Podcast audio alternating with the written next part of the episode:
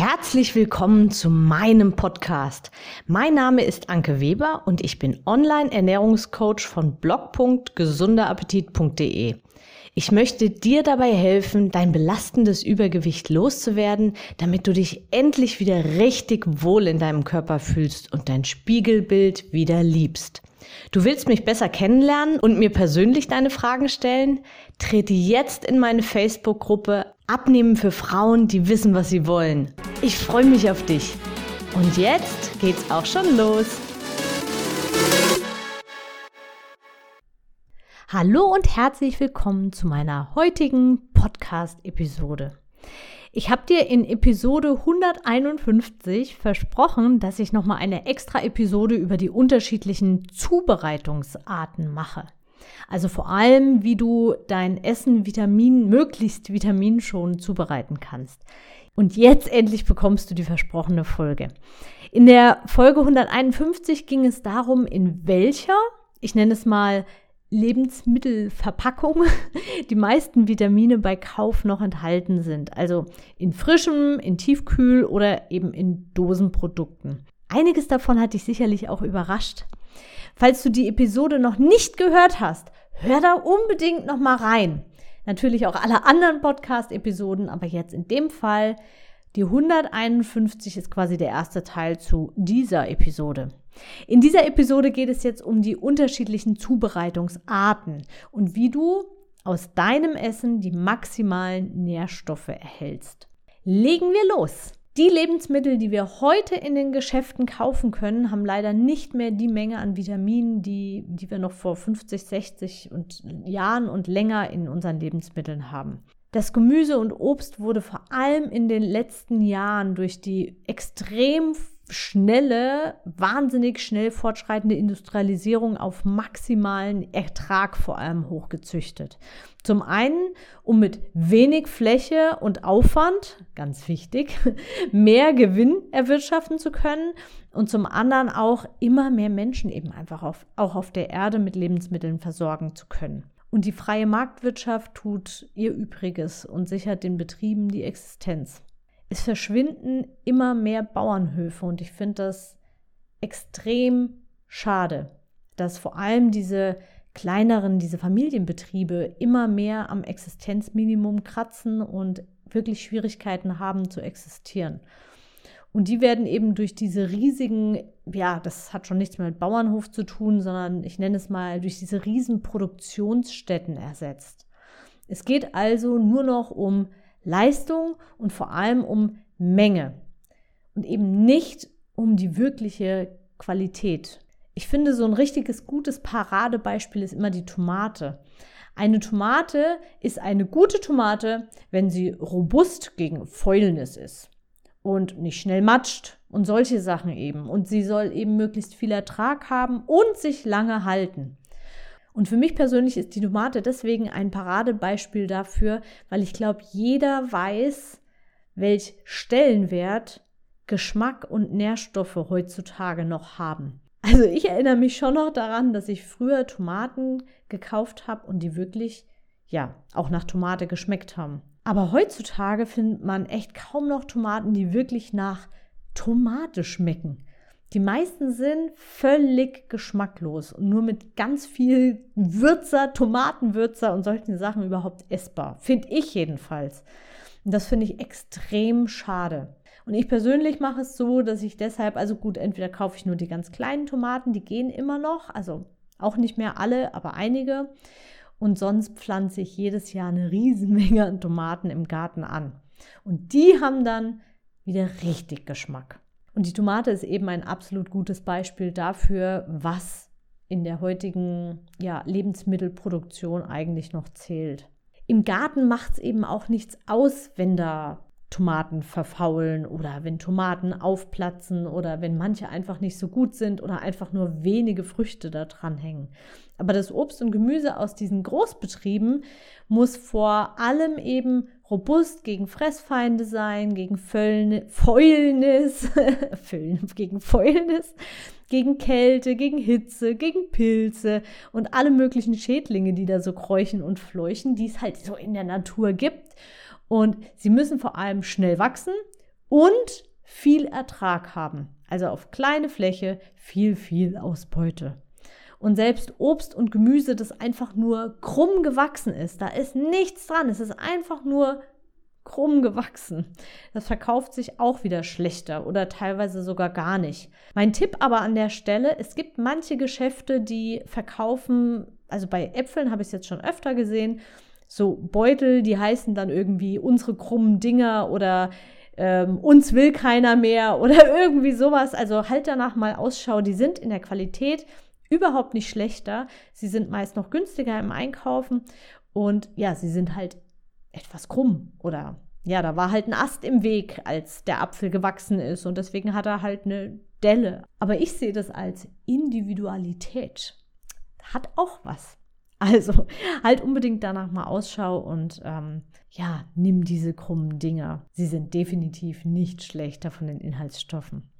Und diese Anforderungen, also vor allem eben das, was ich jetzt eben genannt habe, diese, dieser Schutz vor Fäulnis, Kälte, Hitze, Pilze, Fressfein und so weiter, die gehen eben leider stark zu Lasten der Vitamine und Nährstoffe, also der ganzen guten Inhaltsstoffe. Und warum ist das so? Ja, weil der Kunde sie nicht sehen kann und seine Kaufentscheidung eben davon nicht abhängig macht. Es muss nur appetitlich aussehen. Also das Auge ist mit. Darauf bin ich ja auch schon in anderen Podcast-Episoden eingegangen, wie wir veräppelt werden, indem ja besonders schönes Licht ist. Also auch dazu hört ihr dazu auch unbedingt die Podcast-Episode 151 an. Da gehe ich da auch noch mal drauf ein.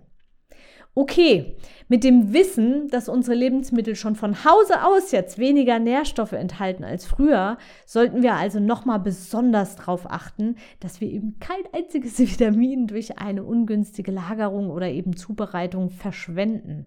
Vitamine sind relativ empfindlich und je nachdem, welche Vitamine es sind, sind sie vor allem Licht, Wasser, Hitze, Kälte und Luft empfindlich und sogar Metall zerstört Vitamine. Also wenn du ein Obst oder Gemüse schneidest mit einer, klar, Messer, mit einem Messer, mit einer Metallklinge, auch dann werden wieder Vitamine an der Schnittfläche zerstört.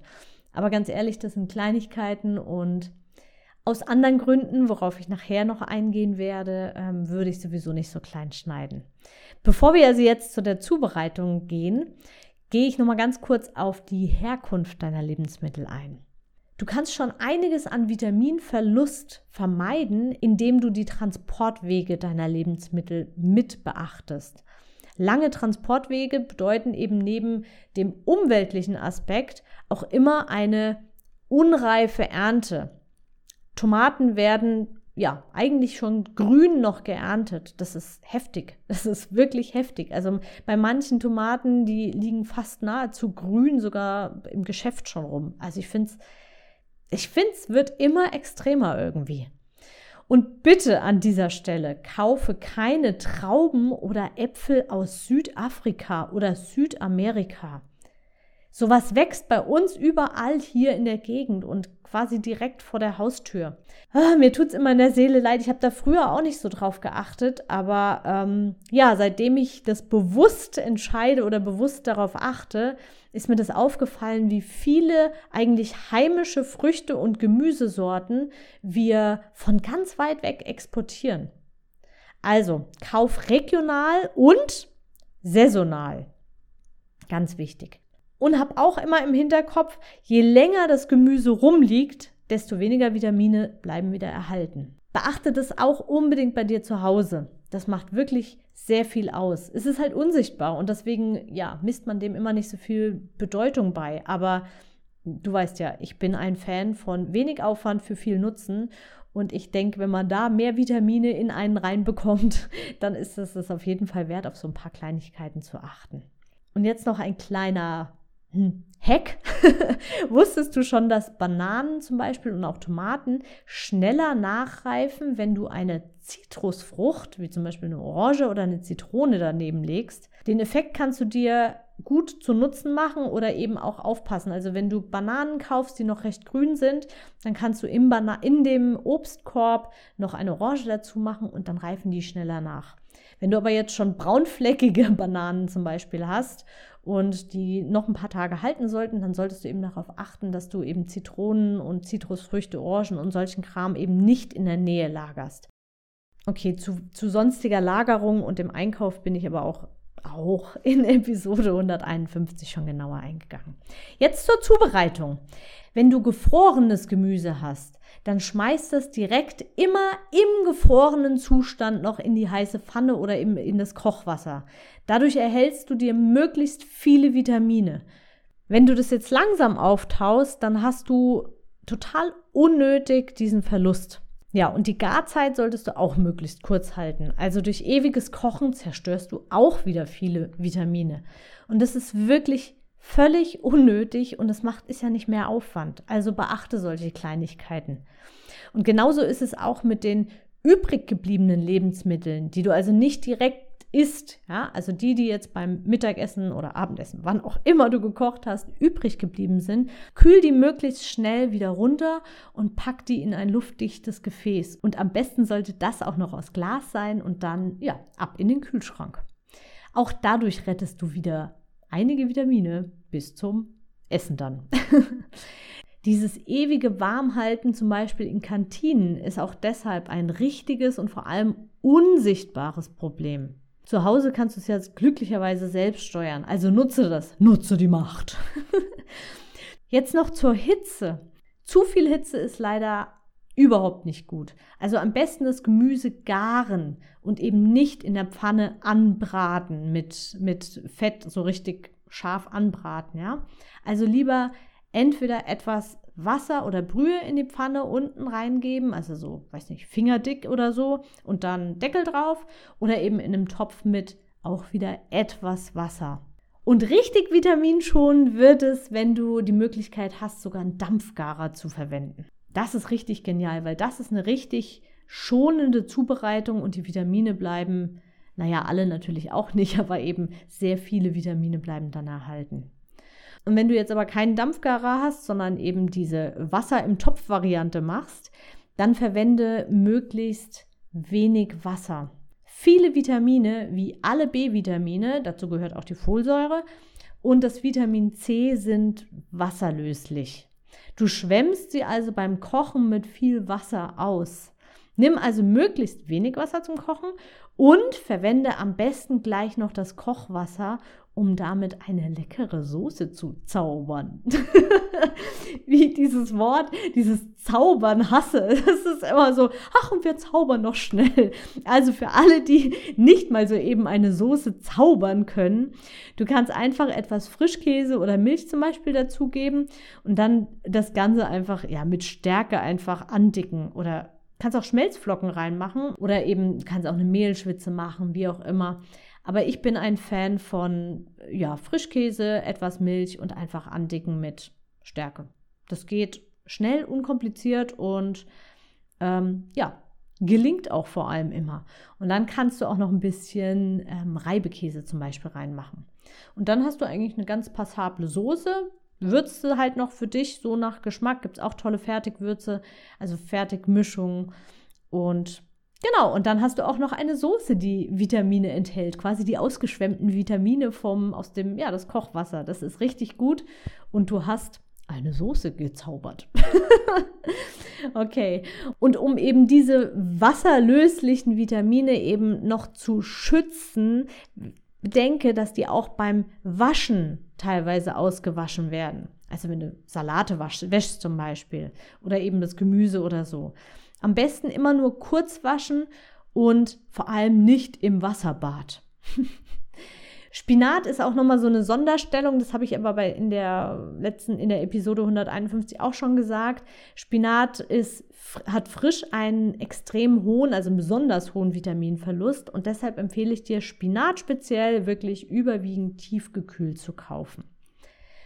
Okay, gehen wir weiter mit den fettlöslichen Vitaminen. Das sind die Vitamine A, D, E und K, die man sich übrigens gut mit dem Namen EDK merken kann. Solltest du immer auch etwas Fett aufnehmen. Bei den Babybreien ist es irgendwie, kriegt man das dann so beigebracht, wenn man dem Baby das, den ersten Karottenbrei macht, immer einen, äh, einen, einen Tropfen Öl mit rein, aber Ja, meistens weiß man gar nicht so genau warum. Also das liegt an diesen fettlöslichen Vitaminen. Am besten nimmst du da eben etwas, ein hochwertiges Öl, wie zum Beispiel Olivenöl.